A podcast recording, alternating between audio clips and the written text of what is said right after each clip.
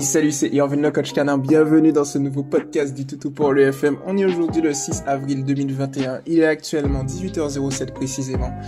Et aujourd'hui, eh bien, je suis heureux de vous accueillir dans un nouveau podcast qui sera dédié à Ali. Salut à toi, merci de ta confiance. Allez, je te fais pas attendre plus longtemps. Je lis ta publication, c'est parti, let's go. Bonjour. Merci de m'avoir accepté. Voilà. Avec ma copine, nous avons deux chiens. Un malinois croisé braque allemand et un berger allemand croisé husky. Et avec le mien, donc Taz, le malinois croisé braque, il me fait tout le temps des bêtises. Quand je suis pas là, donc je vais vous raconter notre histoire pour que vous compreniez mieux. Ok. J'ai eu Taz à ces trois semaines seulement, parce qu'une fille n'en voulait pas, elle l'a abandonné Taz et un autre bébé que j'ai fait adopter à ses trois mois. Enfin bref, cette fille est venue me le reprendre à ses deux mois, nous avons été séparés un mois, je me suis battu pour le récupérer pendant un mois, passé avec la police une association. J'ai pu le récupérer et lui, comme moi, nous étions très heureux, il pleure tellement, il était content et moi aussi. Depuis ce jour où je l'ai récupéré, il me fait des folies à manger mon canapé, mon lit, il m'a fait ça deux fois. Ok, et il y a deux jours, nous sommes allés en course et on l'a enfermé dans une énorme cage où il avait de la place pour jouer, manger, dormir, etc. Et euh, t'es parti deux heures, ok, voilà comment j'ai retrouvé ma maison, vidéo joie, et j'aimerais avoir des conseils de ce que je pourrais faire pour arrêter ça. Il a maintenant 11 mois, enfin, tout du moins, je suis allé trop vite. Il a 11 mois. Bah si, il a 11 mois. On est le 6 avril. Yervin, reprends-toi. Il a 11 mois le 6 avril, donc il a 11 mois maintenant. Ben, du coup, on applaudit, hein, on va pas se mentir. Moi, je suis seul à applaudir dans mon studio d'enregistrement. de tout pour lui. Bref. Mais vous allez applaudir avec moi quand vous allez entendre ma voix, ma douce voix exotique dans vos oreilles en écoutant ce podcast. Bon, et je sais plus quoi faire. Alors, je vais euh, regarder... Hop là, je vais regarder les vidéos à chaud, comme ça. On va pas se mentir que c'est pas mal, hein. il t'a refait la déco. Il t'a refait la déco, ok. Alors à toutes celles et ceux euh, qui souhaitent regarder les vidéos, vous n'êtes pas encore sur mouvement Toto pour lui, c'est éducation positive pour les chiens officiel. Le officiel entre crochets, c'est du 6 Toto pour lui. Voilà, voilà. Donc effectivement, il t'a refait. Il t'a refait. Ouh là là. Ouh, ouh là, ouh là là, ouh là là, ouh là là là là là. My bad. Oh là là là là. Ok, d'accord. Alors, du coup, tiens, ça m'a Facebook m'a éjecté de ta publicité, c'est bizarre ça. Je me repositionner dessus. Voilà, de toute façon, c'était les deux vidéos. Après, c'est les photos des deux magnifiques loulous. Magnifiques. Alors, ok, Ali, du coup. Euh, Allison, du coup, Allison. Parce que oui, en fait, pour toutes celles et ceux qui m'écoutent, euh, pour garder votre anonymat, je donne que le prénom. Mais ici, je viens de faire le lien, en fait. Et étant donné que ton, euh, ton pseudo sur Facebook, il est, euh, on va dire, euh, customisé d'une certaine manière qui fait que, au final, je me permets de dire Allison parce qu'on va pas pouvoir te retrouver de la manière dont tu l'as écrite. Donc, je peux dire Allison. Voilà. Mais plus généralement, sinon, si c'est par exemple, je donne mon nom, mon prénom, si c'est Irvin Defieux, je vais donner juste Irvin. Par exemple, si vous avez un profil euh, prénom, nom, je donne juste le nom. Le prénom, pardon. Bon, bref. Ça, c'était la petite parenthèse. Alors, du coup, Alison. Ici, euh, j'ai détecté effectivement le pourquoi ton chien fait ça. Ce qu'il faut comprendre, c'est que Taz, tu l'as eu à ces trois semaines. Donc, trois semaines, euh, généralement, quand tu le sais bien, généralement, on va avoir un chien vers euh, les 8 semaines, donc 2 mois. Le temps qu'il soit correctement sevré, que la mère puisse lui apporter euh, tout ce qui est nécessaire afin qu'il puisse avoir les bons codes canins, etc. Et ici, tu as à faire face à un chien qui, pour moi, c'est une hypothèse qu'il faudra qu'on valide, un degré plus ou moins moyen fort, je pense. Euh, il souffre du syndrome euh, d'hypersensibilité, d'hyperactivité HSHA. C'est-à-dire que c'est un syndrome qui est euh, très très fort chez les chiens qui justement été séparés très tôt de leur, de leur mère. Et donc du coup, ils ont des repères que, on va dire, un chien lambda qui a été euh, voilà, séparé de, sa mère à peut-être 8 semaines, donc 2 mois, voilà, ces chiens-là ne l'auront pas. Et donc du coup, euh, j'ai plusieurs cas. Donc ça va être très intéressant de... Tu peux même demander, ou je pense qu'il y a certaines personnes qui vont venir te voir à ce sujet. Mais il y a plusieurs cas dans le mouvement de personnes qui effectivement ont des chiens euh, ayant ce syndrome. Alors, euh, le syndrome HSHA, donc je le rappelle pour hypersensibilité, hyperactivité, euh, il se caractérise par un chien qui va avoir un hyperattachement très fort. Forcément, il sera très attaché à toi, donc tu l'as vu. Et il va être aussi très attentif à tout. Mais il y a une chose que j'ai remarqué, c'est que ce genre de chien, et ça pour moi c'est un avantage, c'est qu'ils s'adaptent très vite, ils apprennent très vite, ils sont beaucoup plus intelligents que la moyenne parce que ils ont quasiment presque tout fait en autodidacte. Et donc, du coup, ils ont évolué dans un processus éducatif qui était totalement différent, qui fait que voilà, leur processus d'adaptation est très très rapide en fait. Voilà, donc ça c'est une bonne chose, ce qui signifie que euh, le comportement que tu vas adopter vis-à-vis -vis de ton chien, il va très vite s'y habituer. Et les exercices dont on va discuter euh, il va les appliquer très vite et donc tu vas avoir des résultats beaucoup plus vite. Je donne vraiment un exemple très très théorique, c'est vraiment pour te l'illustrer. Mais euh, là où un chien peut apprendre, imaginons en 10 jours, euh, un, ordre autre, un chien ayant ce syndrome, en tout cas j'ai remarqué qu'il va l'apprendre deux fois plus vite, donc en 5 jours. C'est vraiment, pour, vraiment pour illustrer, mais ils apprennent beaucoup plus vite que la moyenne, et donc du coup c'est une très bonne chose. Euh, alors, ici, pour t'expliquer le contexte, pour t'expliquer son comportement et pourquoi ça aboutit à cette conséquence, ce qu'il faut comprendre, c'est que j'ai lié euh, ton chien à l'hyper-attachement. Donc, de par son passé, de par euh, certaines prédispositions, il est très lié à toi et donc il a des difficultés à gérer la solitude forcément lorsque tu n'es pas là. Ce qui va se traduire par des destructions. Et c'est pour ça, justement, à un moment, tu avais mis quelque part euh, qu'il faisait euh, des bêtises quand tu n'es pas là. C'est exactement à cause de ça. Et je suis sûr à 100% que c'est ça. Maintenant, ce qui s'est passé, c'est que ton chien, euh, c'était une bombe à retardement. Je t'explique. Il souffre d'hyperattachement. Quand un chien souffre d'hyperattachement, il va extérioriser son état émotionnel. Alors ça peut par une matérialisation physique, ça peut se traduire par des destructions, c'est ce que ton chien choisit. Ça peut être également de la malpropreté, ça peut être des vocalises, ça peut être un panaché des deux ou des trois.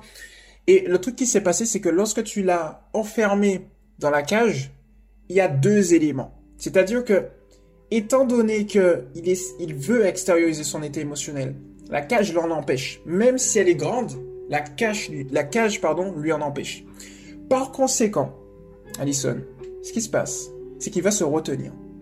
Mais plus il se retient, plus l'énergie en lui augmente, encore et encore. Mais tu as d'un côté l'énergie, de l'autre côté aussi le stress, la frustration de ne pas pouvoir extérioriser cette énergie. Tu as deux énergies qui viennent, euh, qui vont fusionner, qui vont augmenter.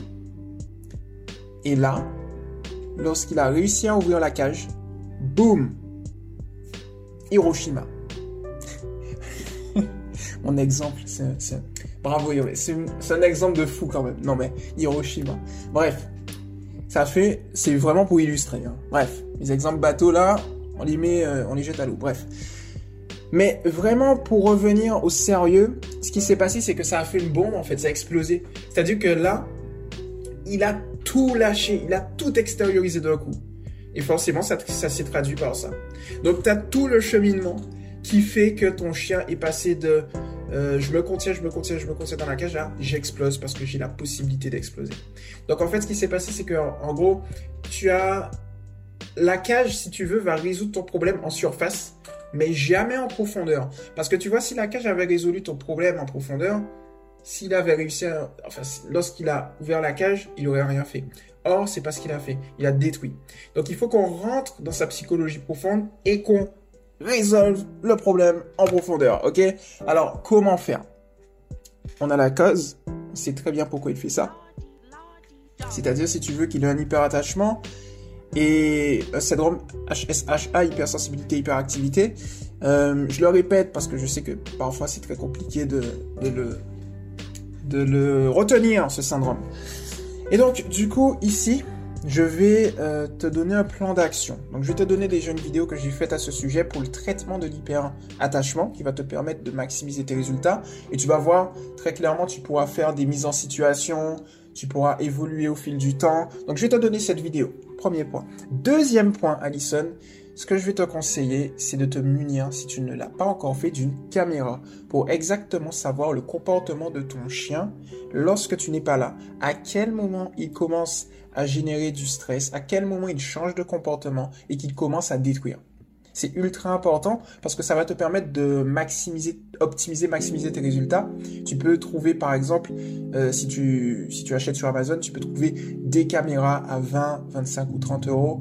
En règle générale, euh, dans la communauté Toutou pour lui, c'est une caméra à 30 euros, un truc comme ça. Tiens, je vais te chercher en même temps. Je vais te donner le nom. Euh, ces caméras, c'est pas très très cher, tu vois. C'est une caméra de surveillance. Ouais, c'est des petites caméras euh, TP-Link caméra de Topo. c'est cette caméra-là que beaucoup de personnes dans, dans le mouvement Toutou pour lui euh, possèdent. Donc du coup, tu peux... Après, je vais pas te mentir, hein, j'ai juste tapé caméra chien. Et en fait, il y en a Amazon Choice. C'est celui-là. Et c'est lui qui est vraiment pas mal. Comme ça, tu peux observer. Après, il y a des caméras euh, beaucoup plus chères. En a qui te donnent des croquettes, qui te permettent de parler, etc. etc. Mais la caméra déjà à 20 et quelques. Celle-ci, elle est à combien? Attends, je vais te la dire tout de suite. Celle-ci est à 30 euros, 29,90. Voilà. Donc du coup, c'est plutôt cool. Donc voilà. Euh, ensuite, on va optimiser au niveau mental. Parce que tu sais, ce qui se passe, en fait, c'est que ton chien aussi, ça peut être un panaché d'hyperattachement et d'ennui. C'est-à-dire qu'il y a certains chiens qui vont détruire parce qu'ils s'ennuient. Et donc, du coup, euh, ici, il faut optimiser au niveau mental. Donc, ce qu'il faut comprendre, c'est que la dépense mentale est tout aussi efficace que la dépense physique.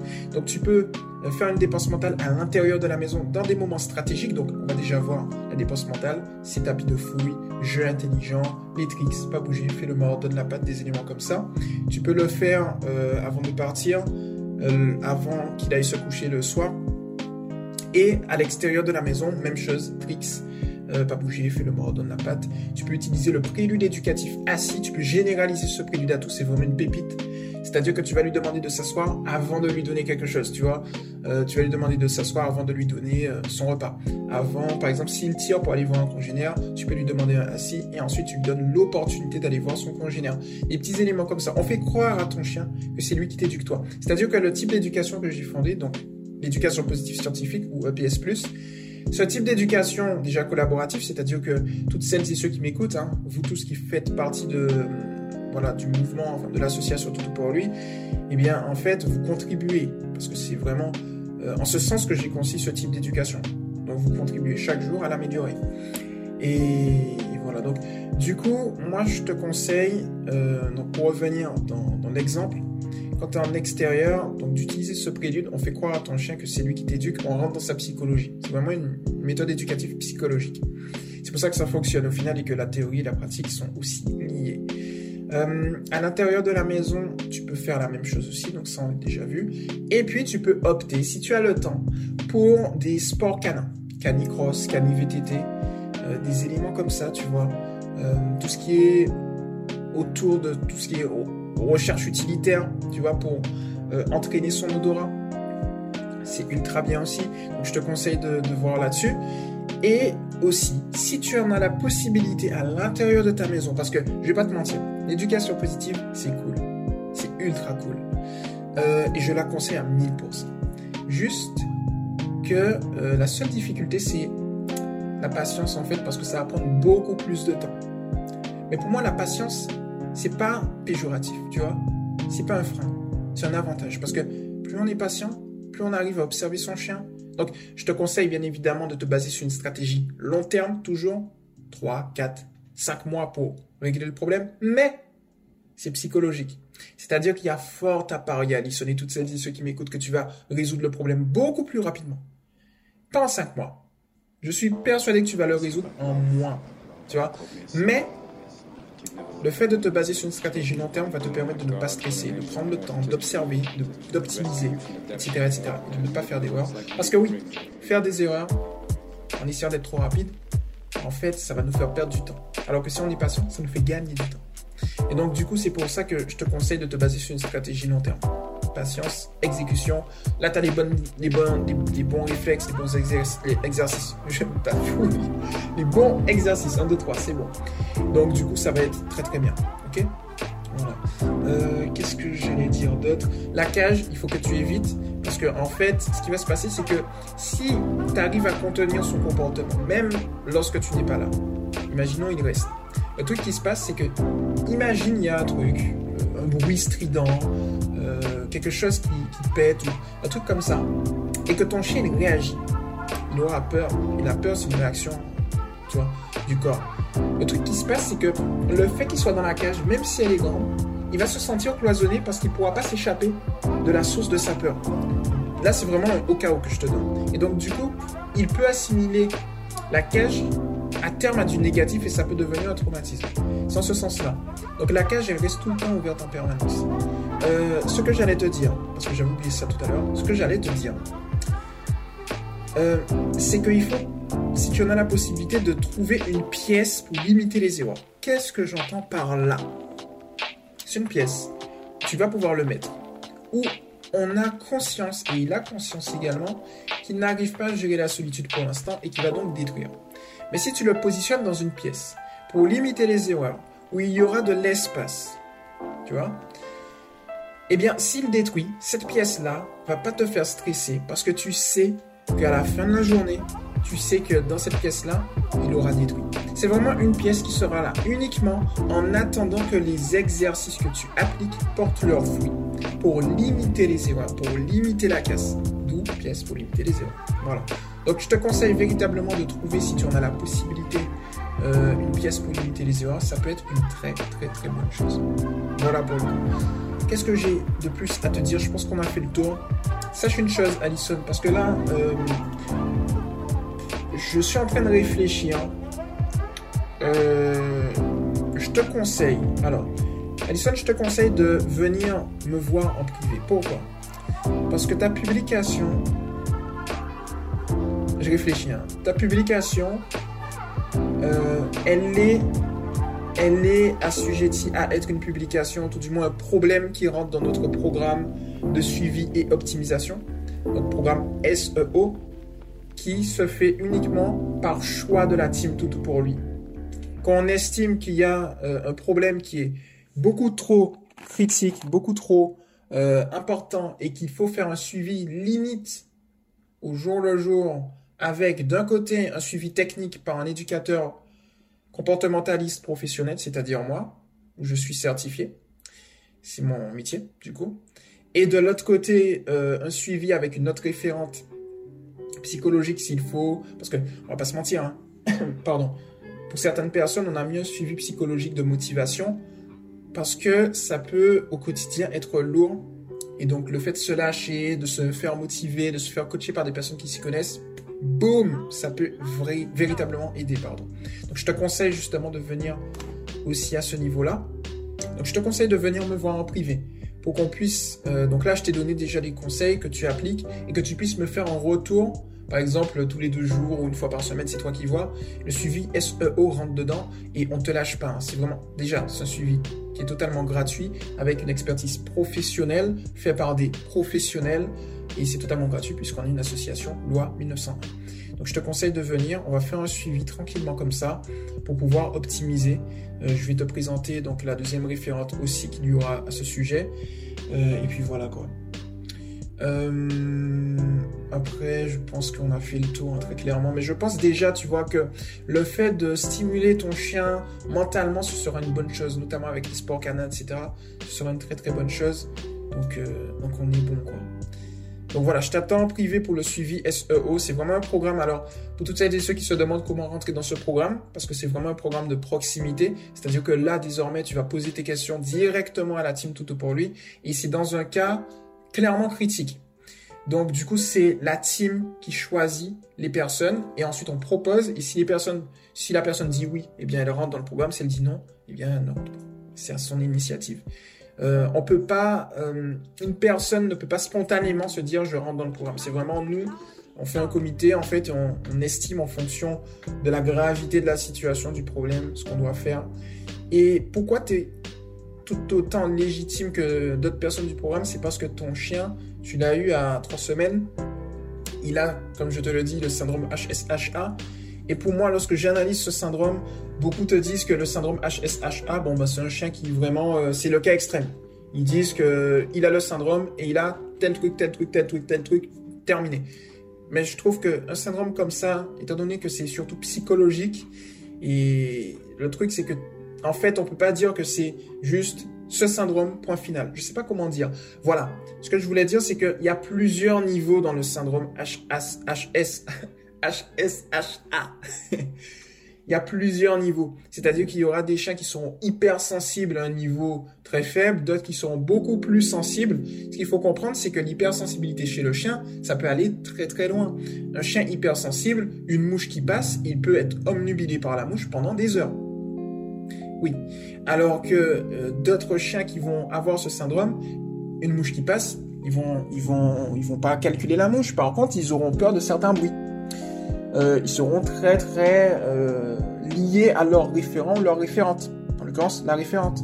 Donc il y a plusieurs niveaux, tu vois. Mais souvent, on a tendance à formater en disant, oui, le syndrome HSHA, le chien, il a peur de tout, il est, il est attentif à tout. ça dépend ça dépend, faut nuancer les propos. Donc voilà, il y a plusieurs niveaux.